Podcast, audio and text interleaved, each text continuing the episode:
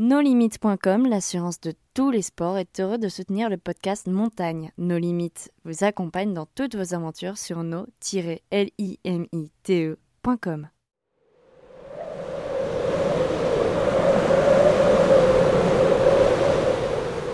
Montagne, la série audio des aventures alpines.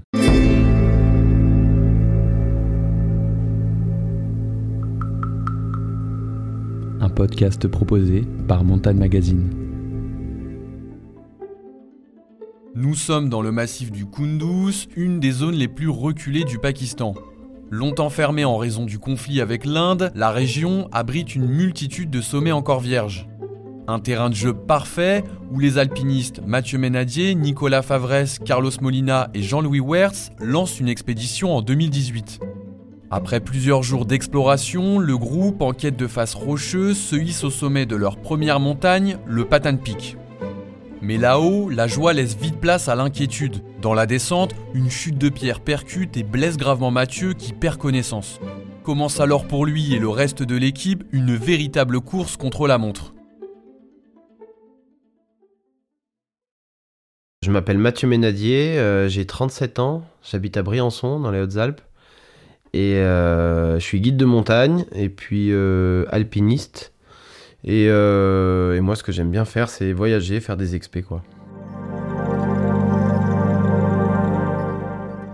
Donc moi je viens du, du, ski de, du ski alpinisme, du ski de compétition. Donc j'ai fait beaucoup d'années de compétition d'abord de ski de fond puis de ski alpinisme. Euh, Jusqu'à l'âge de 20 ans j'ai été en sport-études euh, ski. Euh, et puis euh, parallèlement à ça j'ai commencé l'alpinisme assez jeune.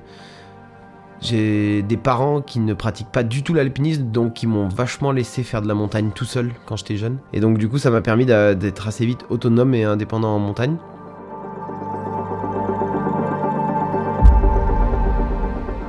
Et voilà, j'ai passé mon guide euh, en parallèle de mes études quand j'avais 18 euh, ans. Et j'ai pratiqué le métier de guide pendant une dizaine d'années.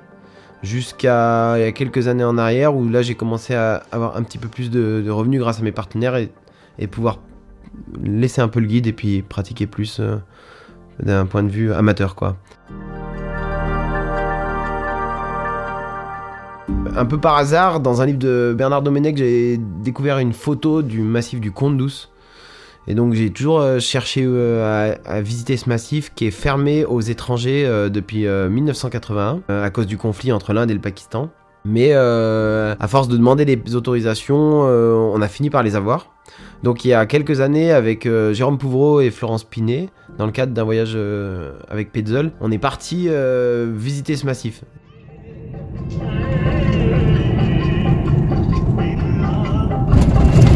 Donc on avait été au village de Lachit, qui est tout au bout du, au fond du massif du, du Kunduz, et on avait pu euh, grimper un petit peu euh, de rochers euh, dans ces vallées. Et sur le chemin du retour, en passant au village de Tagas, on s'est aperçu qu'au-dessus du village, on voyait des grandes parois rocheuses. Donc on s'est, voilà, j'avais toujours gardé ça dans un petit coin de ma tête. Et puis, bah, quand j'en ai parlé avec Nico Favres, qui était bien motivé pour aller au Pakistan, et ça faisait longtemps qu'on avait envie de faire un voyage ensemble, euh, bah ça le motivait d'aller là-bas. Et donc on, est, on a demandé les autorisations qu'on a obtenues et on est parti euh, pour Tagas. Mais on n'avait aucune info sur ce qu'on allait trouver et donc ça a été, euh, ça a été une expé où on a cherché, d'abord cherché un objectif puis après on a cherché à le grimper. Il faut quand même admettre c'est que Jean-Louis c'est le maillon faible de l'équipe et voilà. C'est un peu pour ça qu'on l'a pris pour qu'on se sente euh, de temps pour se sentir à l'aise. Donc on est parti à quatre grimpeurs, euh, deux Belges, Nicolas Favresse et Jean-Louis Vertz, euh, qui est grimpeur et aussi photographe, et un Argentin, Carlito Molina, qui est un Argentin que Nico avait rencontré à Chalten, qui est venu s'installer en Europe et qui est surmotivé, et donc on lui a proposé, il était bien, bien intéressé. Donc le, but de, de cet expé, c'était d'explorer ce massif dont on avait peu d'infos et de trouver. Euh, donc on cherchait quand même des projets plutôt rocheux. Hein. On avait envie de grimper. Moi j'avais fait pas mal d'expé de mixte les années d'avant et j'avais envie vraiment de faire du rocher. Et le but aussi, c'était quand même d'ouvrir une voie euh, du bas, sans spit, On avait vraiment quelques spits au cas où. Vraiment, c'était le but, c'était de grimper sur Fran. Et si possible, c'était d'ouvrir une voie en artive pour ensuite la libérer en libre.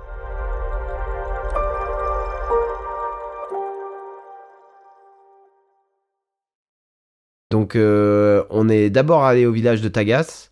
Euh, là, on a laissé nos affaires pendant deux jours dans le village et on est monté tout seul sans les porteurs explorer un petit peu la vallée euh, pour déterminer où c'est qu'on allait mettre le camp de base. Et rapidement, bon ben la tour, une tour s'est détachée du reste, était quand même vraiment la plus belle face du coin. Donc on a décidé de faire notre camp au pied de cette face. Euh, donc on est redescendu au village et là on est remonté avec tous les porteurs et la logistique pour rester un mois là-haut.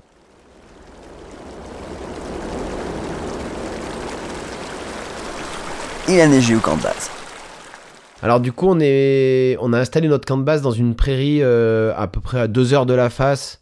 Euh, à 4200 mètres. Après, dans un deuxième temps, il a fallu qu'on réfléchisse à comment on allait la grimper. Donc ça, ça a été voilà, trouver une ligne. Euh, on cherchait une ligne raide, mais euh, nous, ce qu'on voulait, c'est de ne pas mettre de speed, donc il fallait quand même une, des fissures, trouver du rocher pas trop compact. Donc on a fait une première tentative euh, au plus raide. C'est Nico qui est parti du bas dans la partie la plus raide de la face. On a pu monter de quelques longueurs, mais finalement, au bout du deuxième jour, on a dû faire demi-tour parce que le rocher était beaucoup trop compact. Et donc là, on a dû se rabattre sur une ligne un petit peu moins raide, euh, une ligne de dièdre, euh, mais qui nous permettait de grimper dans le style euh, qu'on avait envie de faire.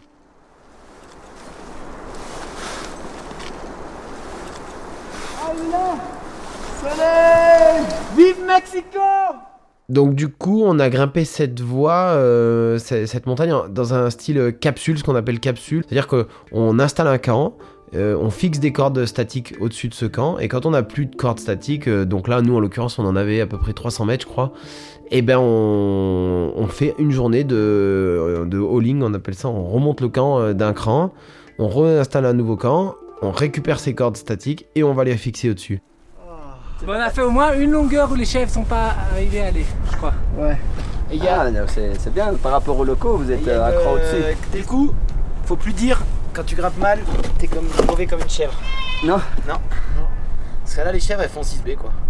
Ah oui Et puis après, pour s'acclimater, bah, on a commencé à faire des portages au pied de la face. Et, euh, et puis après, une fois qu'on a commencé à se sentir mieux, et ben on a commencé à, à porter tout le... Parce que le problème de ce genre d'ascension demande beaucoup, beaucoup de matériel, beaucoup de cordes, beaucoup de freins, donc beaucoup de portages. Donc ça, ça nous a pris quand même quelques jours d'amener tout le matériel au pied de la face. Sauf qu'il y avait un glacier un petit peu crevassé quand même pour y aller, quoi. C'était pas non plus euh, des bonheurs. Et euh, donc ça, en gros, on a mis, on va dire, une petite dizaine de jours avant de commencer à être vraiment prêt à grimper.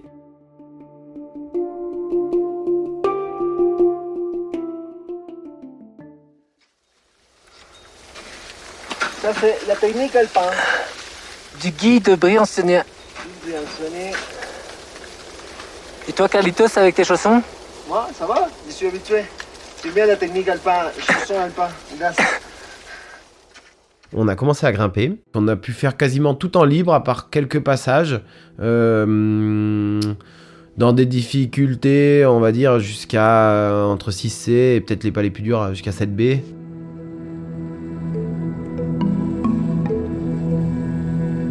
On était toujours les uns un petit peu au-dessus des autres, dans du rocher quand même de qualité assez moyenne. Et donc des fois, il fallait un petit peu grimper sur des œufs pour pas faire tomber des pierres sur les autres, quoi. Et euh, il y a eu aussi quelques passages qui auraient été pas si durs que ça à grimper en ligne, mais dans du rocher assez moyen, c'était poussiéreux, un peu péteux, et donc euh, pas forcément euh, évident à grimper en libre.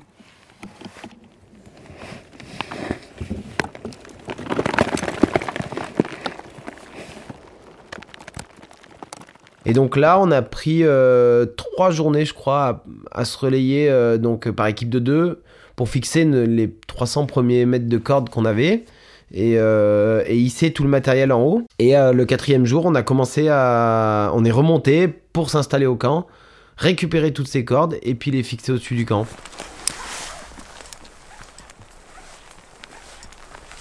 Donc on avait installé notre camp à peu près à 5500 mètres. Euh, on avait euh, donc deux portes euh, qu'on avait installés donc On était obligé quand même de chercher une zone pas trop exposée aux chutes de pierre et quand même une zone bien fissurée puisque le portaledge tenait que sur, sur aussi. On n'a pas mis de spit ou de. On, pouvait mettre que des freins ou des pitons. Et donc il faut quand même trouver une zone de rocher sain et assez fissurée pour être sûr que votre portaledge va tenir quoi.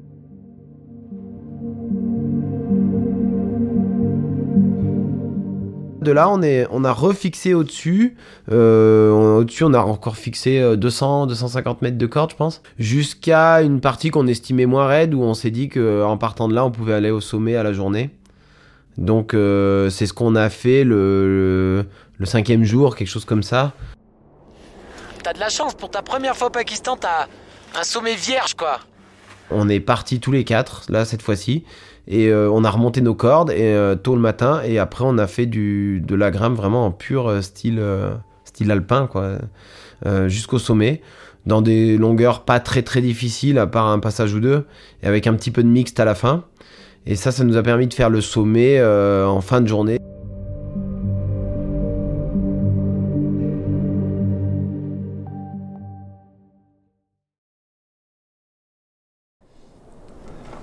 Moi, je suis venu que pour la vue. hein. je voulais voir ça. Moi aussi.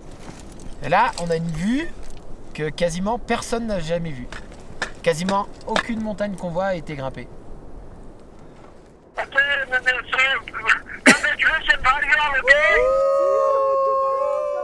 Euh, et voilà, c'était magique parce qu'il faisait grand beau, pas de vent, euh, et qu'on avait une vue sur tout le massif. euh, euh, bah, en- du K2, on allait du K2 jusqu'à l'Inde, on pouvait tout voir, euh, et beaucoup de montagnes euh, qui sont pour l'instant interdites et qui font rêver parce que c'est des montagnes, certaines ont été grimpées dans les années 70 et depuis ne sont plus autorisées. Donc c'est un peu des mythes et c'était sympa d'arriver là-haut. Presque c'était ça la récompense, c'était de voir ce massif. Donc après, on a entamé notre descente euh, tranquillement, euh, comme on ferait dans les Alpes, hein, en rappel, en équipant des rappels, euh, pour retourner à notre portaledge. Et dans nos plans, il nous fallait deux jours pour rentrer. Donc euh, une journée pour retourner au portaledge et puis une journée pour retourner au sol.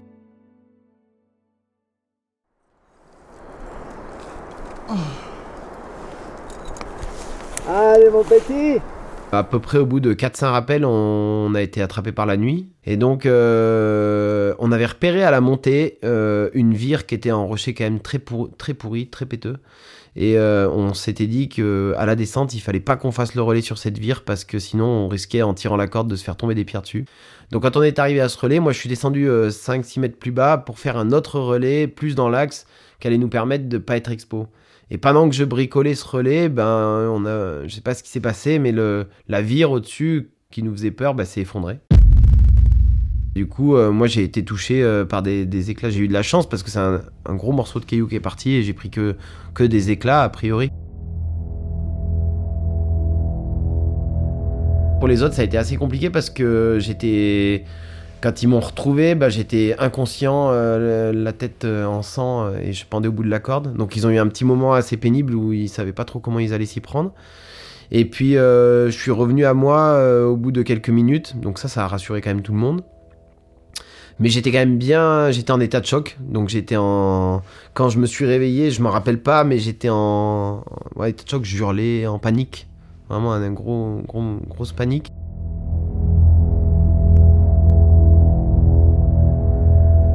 Et moi, euh, c'est vrai que quand même, euh, j'avais euh, bah, quand même une grosse commotion cérébrale. Donc, j'avais une fracture ouverte du coude et, des vertèbres pétées. Donc, c'est vrai que j'avais mal à beaucoup d'endroits. Mais même ça, je me rappelle pas. Et c'est vrai qu'au moment où j'ai repris vraiment connaissance, j'étais déjà dans le portaledge et les autres m'avaient déjà, avaient déjà contacté des médecins en France et avaient suivi les conseils des médecins. Donc, j'avais pris, j'avais été médicalisé et je, je sentais plus rien, quoi. J'étais sous médicaments. Donc on a passé la nuit dans le portaledge, une nuit assez angoissante parce que ça tout le monde me l'a dit que après, mais les médecins étaient hyper stressés que j'ai un que ça se passe mal dans la nuit quoi, que je que je meurs dans la nuit quoi, hein, clairement. Donc les autres m'ont vachement surveillé et m'ont empêché de dormir. J'ai pas dormi hein, cette nuit-là, personne n'a dormi parce que les médecins avaient vraiment dit qu'il fallait pas que je dorme. Et dès que le jour s'est levé, on a recommencé euh, la descente. On est descendu, on est arrivé à la Rimée euh, en début de matinée. Les hélicoptères étaient censés arriver tout de suite pour me récupérer. Et puis entre-temps, ils ont eu un problème, euh, quoi. Ils ont été appelés sur un autre euh, accident apparemment euh, plus important encore. Donc ils ont eu un petit peu de retard. Donc moi, comme j'étais pas si mal que ça finalement avec la médica- médicalisation, j'ai pu marcher jusqu'au camp de base. Et on est arrivé au camp de base en fin de matinée. Et là, les hélicoptères sont, sont venus me chercher et m'ont amené à l'hôpital.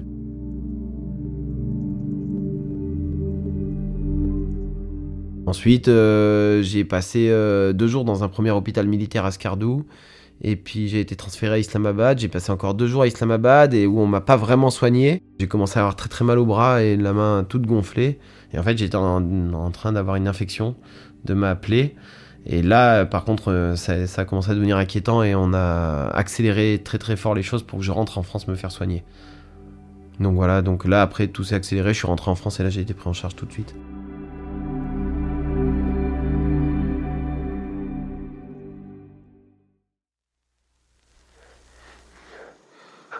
Quand même, hein. Ouais, putain. putain. C'était chaud, chaud, chaud. On a bien amorti le nouveau casque, hein. Ouais. mon avis, c'était pas si gros. Hein. J'ai parti mes pieds.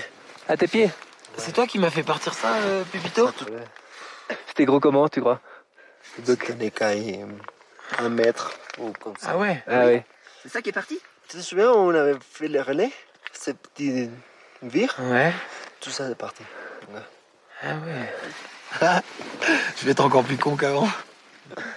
C'est vrai que ça a été assez compliqué pour les autres parce que je pense qu'ils ont été choqués par l'accident. Euh, ça leur a mis quand même un petit coup. euh, Il y a quand même eu un long moment où ils savaient pas si j'étais vivant ou si j'étais mort avant de venir me voir. Et puis euh, après, il a fallu qu'ils remonter dans la phase pour tout démonter, tout récupérer. Alors que quand on a eu un accident dans une phase, on n'a pas envie d'y retourner.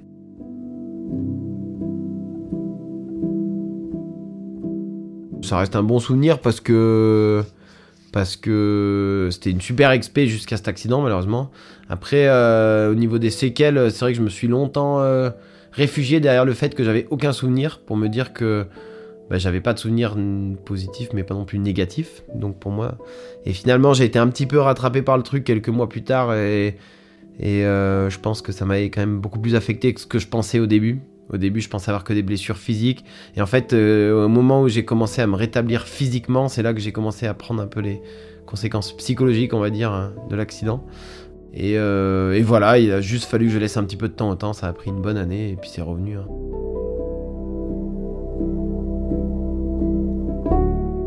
Cet accident n'a pas changé fondamentalement ma vision de la montagne, puisque c'est des questions que je m'étais déjà posées avant, hein, savoir si je continuais, si je changeais des choses. Et euh, donc, euh, voilà, c'est un bon rappel à l'ordre. Ça permet aussi, des fois, ça m'a peut-être, avec du recul, on s'est, on s'est juste dit que on avait peut-être trop poussé dans une ligne qui s'y prêtait pas. C'était une ligne qui s'y prêtait pas à passer autant de temps dedans, euh, qu'on aurait peut-être dû grimper dans un autre style. Donc c'est voilà, c'est une expérience de plus pour nous aider à prendre des bonnes décisions par la suite. Mais euh, mais ça change pas mon rapport à la montagne pour l'instant.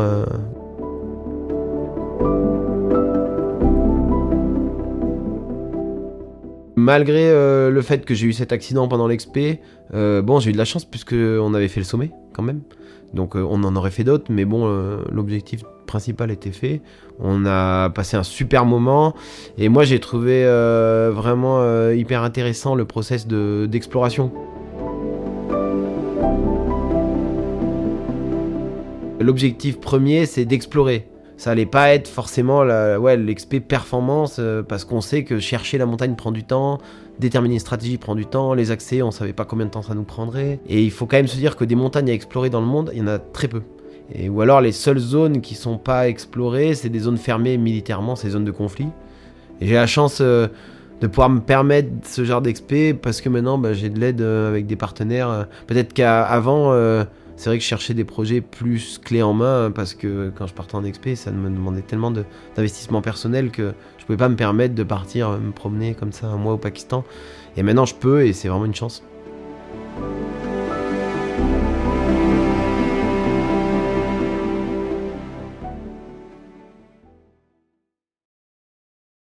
Qu'est-ce que tu fais, Carlitos?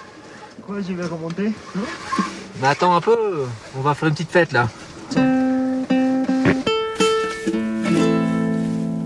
Partir dans un big wall les salles d'escalade sont à deux pas.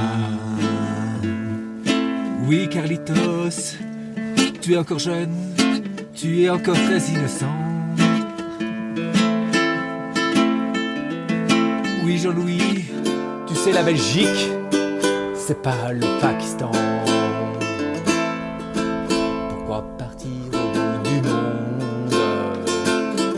Paradis est à deux pas. Pourquoi partir dans des big quand on peut grimper en bas de chez soi?